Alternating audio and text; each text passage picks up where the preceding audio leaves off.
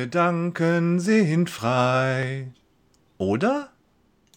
Eine Geschichte über das Gerangel der Gedanken und darüber, wie wir dies Gerangel beenden. Denn dafür gibt es nur einen Weg. 12. April 1944.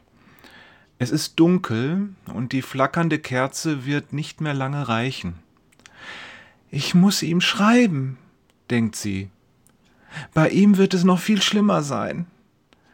Ihre Hand fährt über das Papier, zitternd vor Kälte und Anspannungen.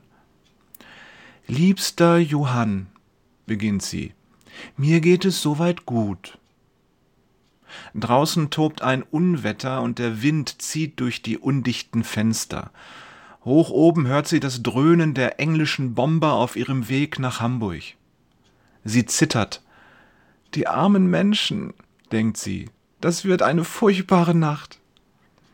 Das Dröhnen dauert schon eine halbe Stunde an. In den nächsten Zeilen erzählt sie Klatsch und Tratsch aus dem Dorf. Die Menschen haben sich verändert, fährt sie fort. Durch den Krieg natürlich, aber auch so. Es wird von Tag zu Tag schwerer, die ständige Propaganda zu ertragen, Zeitung, Radio, politische Veranstaltungen. Sie beeinflusst die Menschen, ihre Gedanken, ihre Herzen. Es geht nur noch um den Krieg, und es fällt mir schwer, inmitten all dieser Dunkelheit das Licht zu sehen. Tränen laufen ihr über die Wangen. Hast du deine Bibel noch, Johann?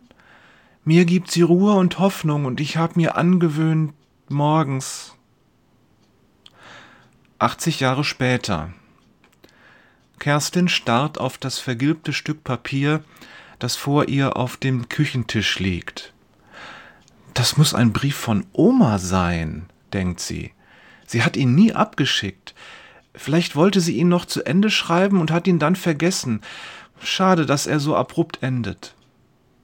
Der Inhalt geht ihr nicht aus dem Kopf, seit sie das gefaltete Stück Papier gestern Abend beim Aufräumen auf dem Dachboden in der alten Kommode gefunden hat.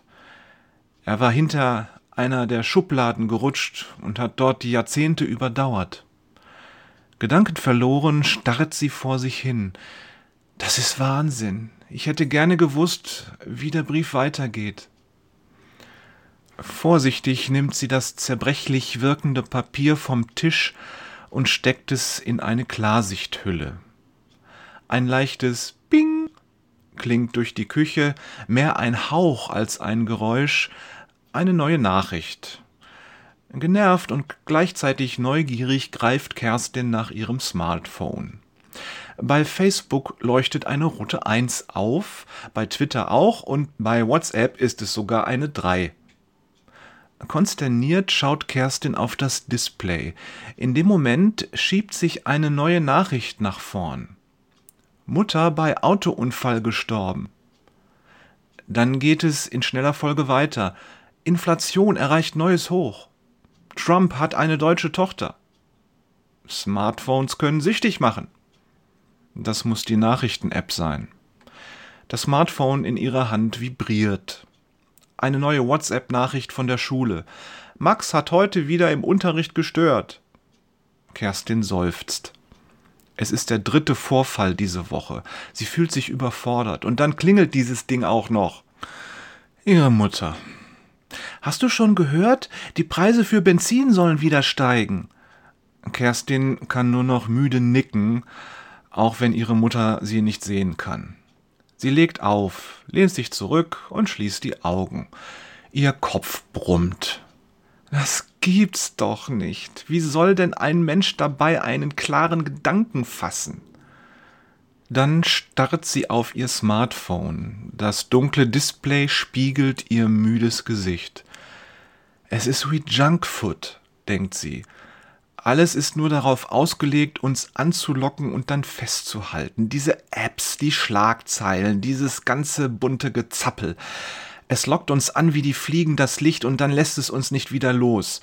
Wie so eine fleischfressende Pflanze. Sie denkt an Max, wie er immer ganz aufgeregt nach seinem Handy greift, sobald es nur piept oder brummt oder vibriert.